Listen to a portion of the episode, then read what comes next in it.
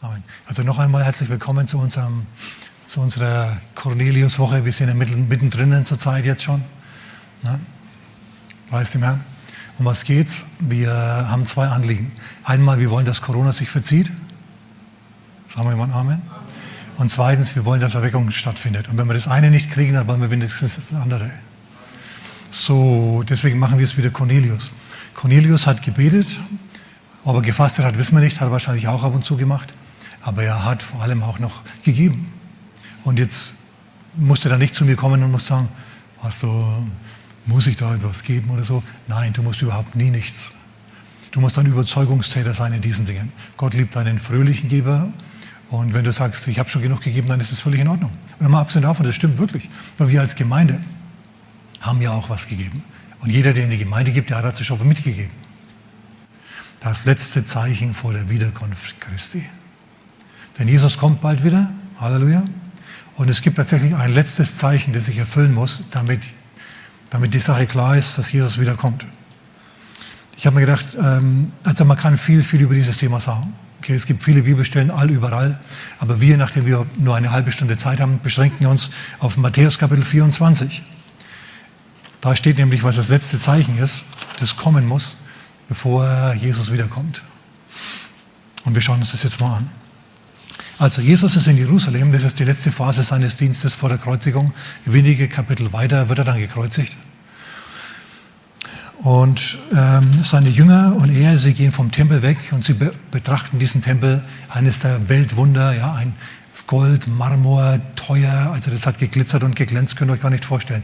War eines der schönsten Bauwerke aller Zeiten überhaupt. Der Tempel von Herodes, den der Gott gebaut hat. Jesus kommt also mit seinen Jüngern aus dem äh, Tempel heraus und seine, seine Jünger sagen, schau dir dieses fantastische Bauwerk an. Und Jesus sagt, hey Leute, vergesst dieses Bauwerk, es bleibt kein Stein auf dem anderen. Es geht ab, meine Damen und Herren, sagt er. Und seine Jünger sagen dann was, was uns interessiert heute Abend. Er sagt, sie sagen zu ihm, sage uns, wann wird das sein? Und was wird das Zeichen deiner Ankunft und der Vollendung des Zeitalters sein? Also wann wird der Zeitpunkt gekommen sein, wenn du den Thron in Israel einnimmst, den Thron Davids und herrschen tust? Wann kommen wir endlich auf unsere Kosten so ungefähr? Was ist das Zeichen des Endes des Zeitalters? Was ist das Zeichen der Vollendung des Zeitalters? Das ist unsere Frage heute. Die finden wir hier, diese, die Antwort zu dieser Frage. Aber Jesus nimmt ein bisschen Anlauf. Er redet ein bisschen drumherum, bis er dann auf den Punkt kommt. Ein paar Verse weiter unten. Okay, ich lese jetzt mal einfach los, was Jesus da gesagt hat und kommentiert es. Jesus antwortete und sprach zu ihnen, so ist prima, seht zu, dass euch niemand verführe. Das Wort verführe ist das Wort Planos, das klingt wie planlos. Ne? Das griechische Wort planos klingt wie planlos. Und genau das meint es auch. Seht zu, dass euch niemand verwirre, betrüge, damit ihr anfangt abzuirren. Weil abirren, schau, das tust du, wenn du verwirrt bist. Ne? Da hast du eine Herde, Schafe haben eine Herde. Sag mal jemand Amen. Wenn du ein Schaf ohne Herde bist, dann bist du definitiv ein verirrtes Schaf. Jedes Schaf braucht eine Herde. Jesus ist der große Hirte. Ist das richtig? Okay, ein Hirte hat eine Herde. Und er sagt, ich bin kein exklusiver Hirte hier, sondern ich habe Unterhirten, die sogenannten Pastoren. Und so solltest also du dich, wenn du nicht abirren willst, dich einer Gemeinde anschließen. Und wenn du sagst, bei mir in der Gegend gibt es einfach keine Gemeinde, zumindest keine, der man sich anschließen kann. Und es gibt wirklich Gegenden, in denen es Gemeinden, in denen es, in denen es keine Gemeinde gibt, der man sich anschließen kann. Dann habe ich einen Vorschlag. Da gibt es diese, wie heißt die gleich wieder? Diese Online-Kirche, genau, von dem Prediger, wie heißt er gleich wieder? Mit dem unaussprechlichen Namen Heunle, genau, richtig. Schau, da schaust du einfach mal in der Woche nach, da sind immer wieder Botschaften. Da kannst du dich anschließen. Amen. Okay, also, meine Frage an dich. Hast du jemanden in deinem Leben, der dir die Meinung sagen darf in Liebe? Hast du jemanden, der in dein Leben hineinsprechen darf? Oder bist du jemand, der es immer besser weiß als andere? Ganz grundsätzlich. Du brauchst jemanden, der in dein Leben hineinsprechen darf. Der vielleicht ein bisschen älter ist als du, ein bisschen mehr Durchblick hat als du. Schau, das ist das Gute, wenn man älter wird. Wenn man 15, 16 ist, dann ist der Vater der größte Dödel. Wenn man 19, 20 ist, hat er ziemlich viel dazugelernt in ziemlich kurzer Zeit. Und irgendwann merkt man dann, dass, dass er die ganze Zeit schon recht hatte, wenn man dann selber in der Position ist. So ist es also wichtig, ganz wichtiger Punkt schon mal am Anfang hier. Hast du jemanden in deinem Leben, der dir die Wahrheit sagen darf, der dir sagen darf, hey, du baust Mist gerade, du machst Quatsch, du bist auf einem, auf einem, auf einem äh, schlechten Weg unterwegs. Wir brauchen solche Leute. Du brauchst solche Personen, ich brauche solche Personen. Natürlich gut, wenn du mit so einer Person verheiratet bist, die in dein Leben hineinsprechen darf, aber du brauchst es. Zumindest solltest du einen Pastor in Pedo haben. Okay, wir lesen weiter. Habe ich schon gesagt, viele werden in meinem Namen kommen und sagen, ich bin der Christus, sie werden viele verführen. Es gibt dann Leute in der Endzeit, Leute, die Verwirrung stiften, okay, religiös Verwirrung stiften. Schau, im 2. Timotheus Kapitel 4, Vers 3, da heißt es, es wird eine Zeit sein, da sie die gesunde Lehre nicht ertragen sondern nach ihren eigenen Begierden sich selbst Lehrer aufhäufen werden, weil es ihnen in den Ohren kitzelt. Also die häufen sich Lehrer auf. Sie haben Lieblingslehrer, die sie massenweise hören. Aber das sind allesamt keine Lehrer, die wirklich Nahrung bringen, sondern geistliche Moden. Gibt's, es gibt auch geistliche Moden, die kommen alle paar Jahre wieder zurück. Die kehren wieder, die laufen quasi im Kreis. Tja, das ist so, weil der Mensch ein Bedürfnis nach Neuem hat. Hast du auch ein Bedürfnis nach Neuem? Wenn es kein Bedürfnis nach Neuem mehr gäbe, dann gäbe es keine Zeitungen mehr. Schau, es kann sein, dass du deine Zeitung viel mehr liest und inniger liest und hingegebener liest als deine Bibel. Solltest du aber nicht machen. Weil wenn du allzu viel Zeitung liest, dann kommst du voll aufs menschliche Denken. Und Gott denkt anders als die, als die Welt. Du kannst sagen, oh Gott, leuchte doch diese Regierung heim, gib ihnen doch endlich Weisheit, was machen die für Zeug? In Wirklichkeit kann es sein, dass der Herr genau die so haben, so reagieren und so agieren und so haben will. Kannst du dir das vorstellen? Du sagst, ja, aber das ist ja eine Bestrafung in manchen Dingen. Ja, denk mal drüber nach. Ich persönlich bin davon überzeugt, dass diese Corona-Angelegenheit mit allem drum und dran eine Form von Gericht Gottes ist. Hat es so Situationen gegeben in der Bibel bei Elia. Ja, als das Volk sich abgewendet hat von Gott, kam Gericht. Und es hat sich erst geändert, nachdem das Volk innerlich aufgewacht ist. Wir können uns, hört mal, jetzt aber nicht zurücklehnen und können sagen, genau, hau mal drauf, lass mal so richtig Firmen pleite gehen. Und, und, und lass es mal scheppern, lass ruhig da mal die Seuche wüten. So können wir nicht, nee. Schaut, auch wenn das im Willen Gottes ist, dass das jetzt passiert, dass es das ein Gericht ist, das im Willen Gottes passiert, so fühle ich mich trotzdem verpflichtet dafür zu beten, dass der Herr barmherzig ist und es so schnell wie möglich knickt. Okay? Amen. Ich sehe das als eine menschliche Verpflichtung. Das ist gerecht, es ist richtig, dass es passiert, aber gleichzeitig sage ich trotzdem, Herr, Barmherzigkeit für die Leute, für diejenigen, die im Grunde unschuldig sind, weil sie noch nie das Wort gehört haben, aber jetzt vielleicht offen sind. Deswegen beten wir ja, dass der Herr da eingreift. So ist wichtig. Und ich behaupte, wir können beten und der Herr hört uns. Und er ist recht, wenn wir nicht nur beten, sondern unser Gebet mit ein wenig Fasten unterstreichen und mit einem, mit einem größeren Opfer. Wer also da den Nerv dafür hat, ja. Und ansonsten haben wir das ja schon gemacht als Gemeinde. Okay, wir sind da durchaus zufrieden. Ich leihe da niemandem Geld aus dem Kreuz. Leute, das ist Quatsch, das ist völliger Unsinn. Entweder du fühlst dich angesprochen, dann ist es in Ordnung, oder ansonsten ist in Ordnung, ist gut, ist okay, kein Problem, kein Thema. Wie gesagt, damit keine Missverständnisse aufkommen. So, ich spekuliere drauf, auch wenn irgendwie ein Hammergericht über Deutschland kommen muss, der Herr möge uns noch Jahre geben und Jahre. Noch 15 Jahre. Ja, noch 15, in 15 Jahren verhandeln wir weiter. Hey, Gott spricht auf solche Sachen an. Ich meine, wir sehen es ja in der Bibel. Und wir müssen da aufpassen. Wir müssen auf unsere innere Haltung aufpassen. Und auch bereit sein, einmal Härten auszuhalten. Mal Nein zu unseren Bedürfnissen sagen. Was wir zum Beispiel im Fasten jetzt machen. Wie komme ich drauf? Jetzt pass auf. Es gibt in der Bibel einen Mann namens Judas Ischariot. Judas. Der hat sich Jesus angeschlossen. Der war begeistert. Der hat wirklich hart gearbeitet. Der kam ein wenig eher in die Firma und ging ein bisschen später wieder heim. Und Mittag hat er durchgearbeitet. Warum hat er das gemacht? Weil er sich ausgerechnet hat, ich schließe mich hier dem Messias an. Es war noch nie ein Mensch unterwegs wie dieser Jesus. Mit Zeichen, Wundern, mächtigen Taten. Keiner hat Jesus gepredigt wie der. Hammer! Dem schließe ich mich an. Das hat er gemacht. Aber eigentlich wollte er nicht Gott und Messias. Er wollte Geld und Macht. Und als dann Jesus immer gepredigt hat, nehmt euer Kreuz auf euch, hat sich der gedacht, Kreuz auf euch, Kreuz auf euch, warum soll ich das Kreuz auf mich nehmen? Bin ich verrückt oder was? Ich will mich auf den, am besten auf den Finanzministerthron setzen. Ich will herrschen, ich will regieren. Und zum Schluss war es, nach ein paar Jahren, war, so, so, war das Verhältnis zwischen Jesus und, und Judas so kaputt, so zerrüttet, dass Judas Jesus verraten hat. Judas, Jesus, der nur gut zu ihm war der ihm Kraft über Dämonen, Kraft über Krankheiten gegeben hat. Der einer der zwölf war, der engste Nachfolger Jesu. Überlegt euch das mal. Der hat zum Schluss Jesus so satt, dass er ohne weiteres in der Lage ist, Jesus zu verkaufen. Für einen Sklavenpreis. 30 Silberlinge war der Preis für einen Sklaven. Furchtbar, furchtbar. So, denk dran. Gott ist Herr und nicht du. Und ab und zu erwartet der Herr von dir, dass du mal eine, mal eine Mahlzeit ausfallen lässt oder dass du bestimmte Bedürfnisse, die du hast, einfach verleugnest. Ich sag dir mal was, das geht dann weg. Schau, ich war, ich war jahrelang nicht verheiratet. Okay?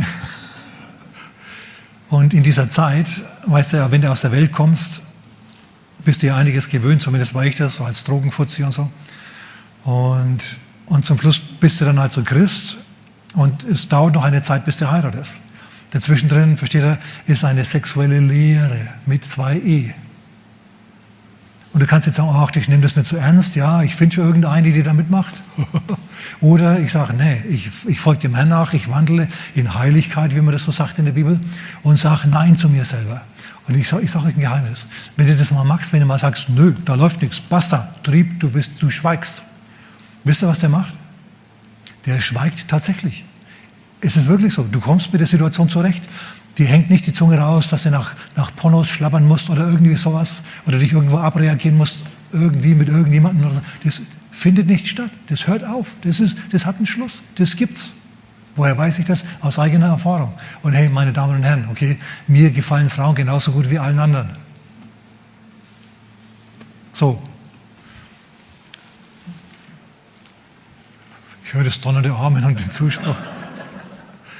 Ach ja, Zeichen der Endzeit. Wollte ich nicht was sagen über Endzeit? Natürlich, ich sage was über Endzeit.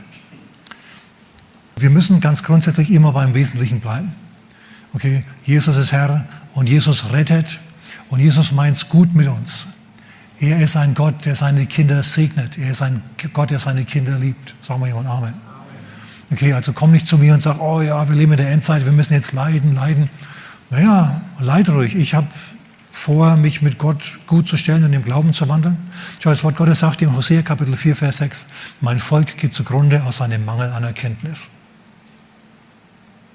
Also wenn du zugrunde gehst, vielleicht liegt es an einem Mangel an Erkenntnis. Dann musst du dir Erkenntnis Gottes zuführen. zuführen. Amen. Ich komme gleich noch drauf, da gibt es noch was drüber zu sagen. Schau, wichtig, wichtig, wichtig, sind so Sachen wie das Seelenheil deiner Familie, deiner Nachbarn, deiner Kollegen, dass du immer wieder für die betest. Es ist nicht wichtig, wer der Antichrist ist. Wichtig ist, dass du weißt, wer der Christus ist. Dass du das Wesen des Christus erfasst und kapiert und verstanden hast. Nämlich diese wichtige Offenbarung, dass er dich liebt, dass er dich mag. Er mag dich. Dreh dich mal zu deinem Nachbarn und zwitsche mit einem Entenschnabel ihm zu. Er liebt dich. Ja. Amen. Okay, noch was. Schau, als Christ dürfte dein Christentum, vor allem dein charismatisches Christentum, nicht als eine Flucht vor der Realität missbrauchen. Hast du das gehört? Okay, ich vertiefe das heute Abend nicht. Ich sage nur noch Folgendes. Schau, ein Mann braucht eine Frau, die kocht und eine Frau braucht einen Mann, der arbeitet. Trotz prophetischer Begabung. Ist so. Ein Pastor, der erlebt manchmal ja wundersame Sachen. Der hat wegen mir Lobpreiser, die gehen auf eine Lobpreiskonferenz. Da lernen sie, wie man Lobpreis macht. Sie gehen als Lobpreiser, sie kommen zurück als Psalmisten. Merkt ihr was? Plötzlich sind sie in einer anderen Dimension. Also wir haben jetzt dieses Problem hier, nichts will ich mal sagen, aber solche Situationen gibt es. Oder Leute fahren auf irgendeine Konferenz. Und sie, sie, sie gehen als Putzkraft in der Gemeinde jetzt bitte und sie kommen als Propheten zurück. Leute, ein Pastor braucht weniger Propheten als Putzkräfte in der Gemeinde. Danke für das donnernde Amen, aber das stimmt trotzdem. Was wir vor allem auch brauchen, sind Leute, die dafür sorgen, dass das alles hier reibungslos läuft. Der Günther flitzt hoch, hol die, hol die Gitarre. Ich sage zu ihm, Günther, ich habe ich hab das Bibel vergessen. Günther flitzt hoch und hol die Bibel. Das ist prima, weißt du? Er ist jetzt nicht zu mir gekommen und hat gesagt, du, bleib, warte mal, bleib mal stehen, ich habe jetzt ein Wort, ich merke, der Geist kommt auf mich und er hat, ich habe, das war gerade nicht dran. Wenn das mal dran ist, ich höre auf den Günther. Weißt du warum? Weil er sich nützlich gemacht hat im Natürlichen. Ich weiß nicht, ob er erkennt, wie gut es ist. Also zumindest Pastoren, die mich hören sollten, das sollten, sollten Amen sagen. Vers 6, da ist die Rede von Kriegen und Kriegsgerüchten. Und Jesus sagt, hey Leute, Kriege, Kriegsgerüchte, Hungersnöte, Seuchen, Erdbeben, das sind keine echten, das sind keine echten Endzeitzeichen, diese, diese Dinge, die passieren dauernd. Irgendwo auf der Welt scheppert es gerade, irgendwo auf der Welt rubbelt gerade die Erde. Das sind keine echten Zeichen. Nur, Vers 7 jetzt, wenn es sich häuft, ja, oder Vers, äh, Vers 8, wenn sich das alles häuft, dann ist es der Anfang der Wehen. Aber ganz ehrlich, die Meteorologen, die sagen, es ist keine Zunahme von Wirbelstürmen oder von, von, von irgendwelchen solchen Naturereignissen zu sehen zurzeit. Es, es gibt auch nicht mehr Erdbeben als sonst. Nehmen wir mal zur Kenntnis, alles klar. Ähm, das Klimafrage, das ist ein ganz eigenes Kapitel, da gehen wir heute Abend nicht drauf ein. Okay, CO2 ist eigentlich ein Spurengas mit 0,004 Prozent in der Atmosphäre. Ist ganz, ganz wichtig für Pflanzenwachstum. Wenn man das als, als Problem sehen will, okay. Aber das ist alles nicht so wichtig. Richtig los geht es erst, wenn sich das Ganze häuft, wenn sich Erdbeben, Hungersnöte, Seuchen, diese Dinge häufen weltweit. Deswegen ist ja jetzt die Corona-Sache von Interesse, weil es weltweit ist. Das ist zum ersten Mal, dass wir das so nachvollziehen können. Deswegen ist es wohl ein Endzeitzeichen und wohl eine Wehe, eine Wehe. Also eine Geburtswehe, die, die, die, die Geburt, die, die Wiederkunft Christi zeug, ähm, äh, zeichnet sich ab oder kündigt sich an. Dann wird es jetzt aber erst interessant für uns. Und zwar geht es um eine weltweite Christenverfolgung in Vers 9 dann werden sie euch in Bedrängnis überliefern und euch töten und ihr werdet von allen Nationen gehasst werden um meines Namens willen. Puh, das ist jetzt kein Wort, das man gern haben möchte, gell? Aber das sagt der Herr hier und wir nehmen das zur Kenntnis. Schau, zurzeit ist das Christentum die meistverfolgte Religion überhaupt. Ist euch das bewusst? Und im Westen wird sie genauso verfolgt wie im Osten, wie, im, wie, wie in islamischen Ländern oder in anderen Ländern. Nur da ist es nicht so offensichtlich. Aber wenn zum Beispiel ein, ein Pfarrer über ein zurzeit zeitgeistmäßig umstrittenes Thema predigt und seine eigene Kirche, seine eigene Landeskirche zeigt ihn an bei der Staatsanwaltschaft, dann haben wir ein Problem dann, zeigt, dann, dann, dann ist die Landeskirche so abgefallen, dass sie die Bibeltreuen anzeigt. Leute, das ist problematisch. Ich halte es für problematisch. Ich habe gehört von so einem Fall und ich finde es also haarsträubend. Das ist eine Form von Christenverfolgung im Westen. Es geht ziemlich ab, auch im Westen. Da kann es sein, dass noch einiges auf uns, auf uns zukommt. Wir müssen darauf vorbereitet sein, auf solche Sachen, jetzt, wo es noch nicht so schlimm ist. Es kann sein, dass da erst ja, die Gesellschaft ziemlich abdreht. Aber hört mal, wir fasten, wir beten, wir geben, um das Herz des Herrn zu bewegen, dass der durch seinen Geist an den Herzen der Menschen wirkt. Dass diese Katastrophen ja abgewendet werden. Dass die Leute wieder zu einer Nüchternheit zurückkehren, zu einem, zu einem gesunden Menschenverstand. Das Gute wieder gut, das Böse wieder böse nennen. Das Richtige wieder richtig, das Falsche wieder falsch. Das Bizarre wieder bizarr und das Normale wieder normal. Na, dafür beten wir und das wollen wir und ich bin mir sicher, dass der Herr was für uns tut. Also weltweite Christenverfolgung, Vers 10. Und viele werden verleitet werden und werden einander überliefern und einander hassen.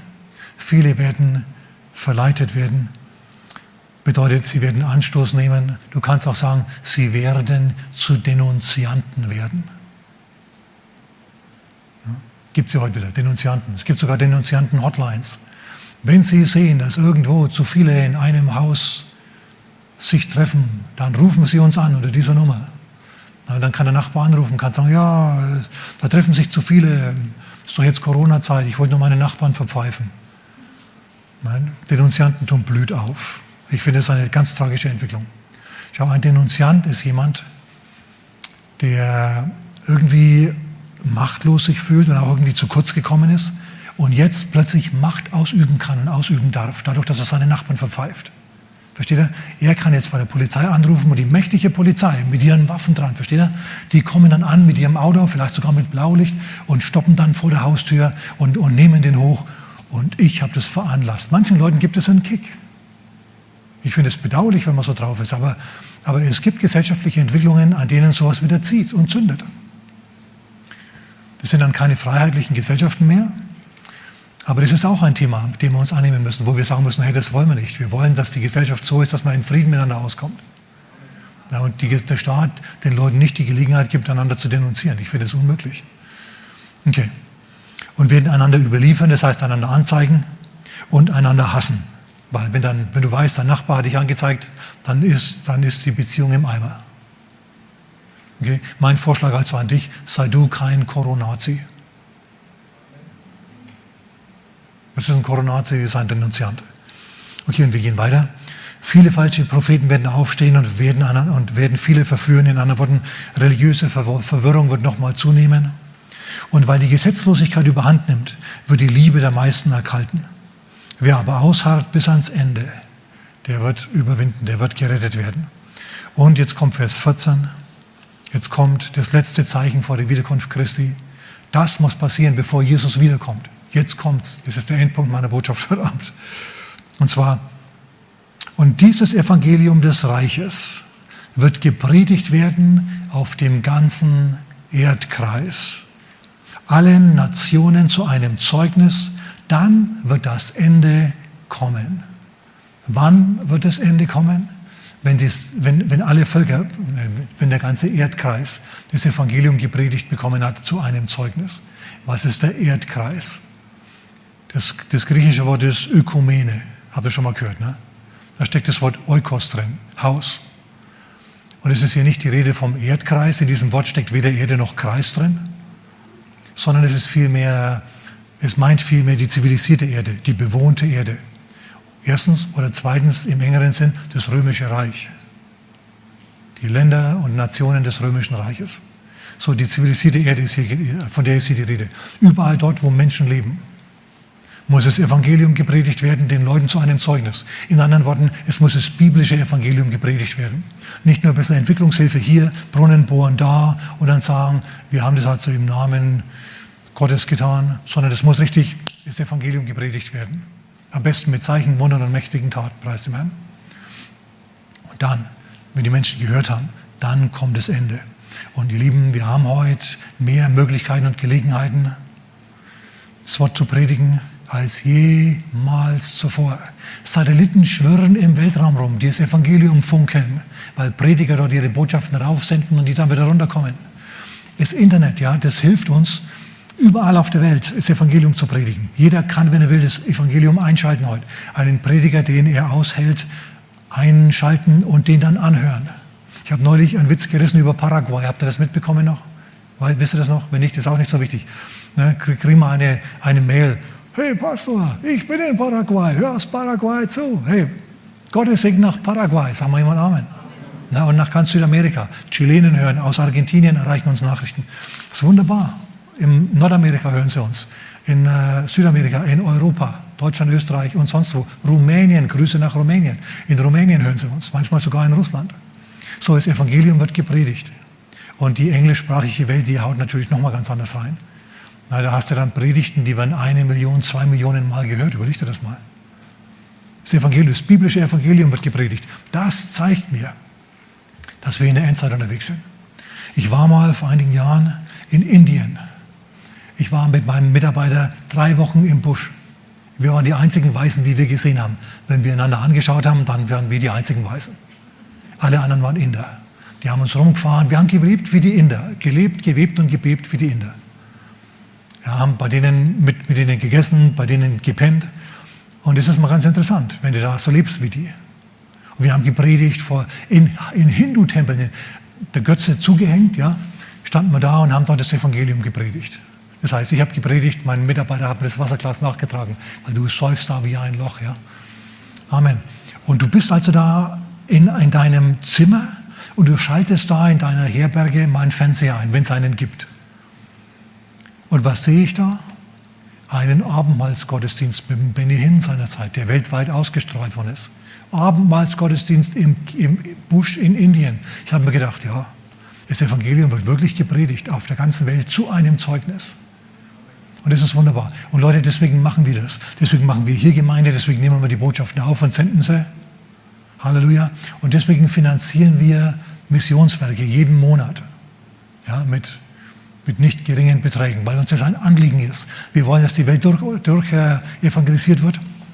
Wir wollen, äh, wir wollen helfen, dieses, dieses Zeichen zu erfüllen. Das ist unsere Aufgabe, ist euch das bewusst? Wir können mit ein bisschen Geld in der dritten Welt viel an ausrichten. Wir können mit 20, 25.000 Euro können wir eine ganze Evangelisation ausrichten. Haben wir schon gemacht. Da hinten hängt ein Bild von einem Gemeindehaus in Indien, das wir finanziert haben. Das ist nicht das einzige gewesen, das wir gemacht haben. Immer wieder machen wir das. In Afrika fährt ein Gospel Truck rum. Ja, vom Daniel Kolender, Reinhard Bonke, wer das kennt. Ja, das ist ein Truck, ein Laster mit Bühne, mit Lautsprecheranlage, mit allem drum und dran. Der fährt dort rum und evangelisiert. Ja? Die stellen sich hin auf irgendeinem Dorfplatz, dann trommeln sie die Leute aus den Dörfern zusammen, dann predigen das Evangelium, dann legen die den Leuten die Hände auf und führen die zu Jesus. Und wir haben Anteil dran. Wir haben Anteil dran. Warum? Weil wir einen Cornelius gemacht haben. Weil wir einen Cornelius gemacht haben. Weil wir uns das was haben kosten lassen. Also ich sehe das gut. Ich freue mich natürlich, dass wir das überhaupt können. Aber das ist ein Anliegen. So wir helfen und beschleunigen das Ende. Es gibt nämlich diesen Vers, mit dem bin ich jetzt fertig. 2. Petrus Kapitel 3, Vers 12. Heiliger, wenn du im heiligen und gottseligen Wandel lebst, dann passiert was. Du äh, beschleunigst, wir erwarten die Ankunft des Tages Gottes und beschleunigen die Ankunft des Tages Gottes. Steht wirklich da.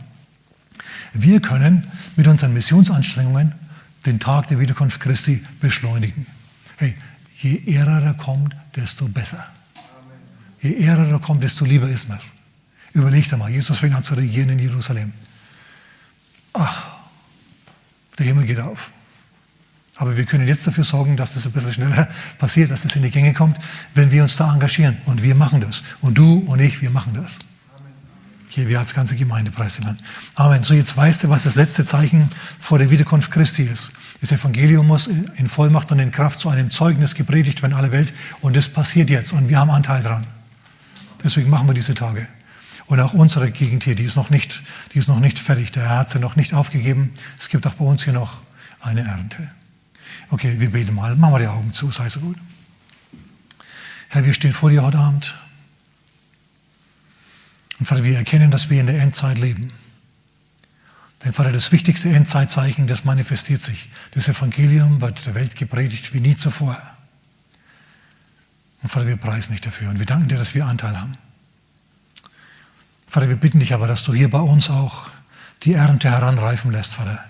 Dass du mit deinem, mit deinem Ernte, mit deinem, mit deinem Wachstumshauch drüber gehst über, die, über unser Land, Vater, und über unsere ganze Welt hier und die Ernte reifen lässt, Vater, damit sie reif damit wir sie ernten können.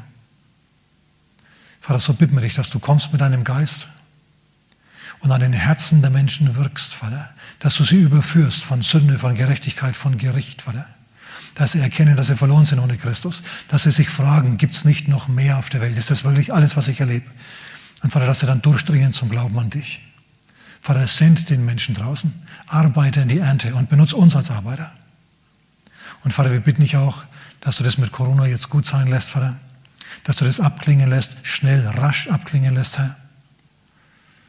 Vater, wir bitten dich, dass du im Gericht dich der Barmherzigkeit entsinnst. Vater, denk an die Kinder, denk an all die, Vater, die jetzt wirkliche Probleme haben, existenzielle Probleme haben, Herr. Und wende dich denen in Gnade zu. Vater, wir, wir befehlen das aber dir an, Herr. Dein Wille geschehe, nicht unsere. Wir hätten gerne Erleichterung, Vater, und auch für, auch für die Sünder, Herr. Aber nicht, dein, nicht unser Wille, sondern dein Wille geschehe. Und Vater, weil uns das alles eigentlich zu hoch ist, weil wir da gar nicht genau durchsteigen, was jetzt Sache ist, Herr, beten wir in Sprachen deinen vollkommenen Willen. In Jesu Namen. Amen.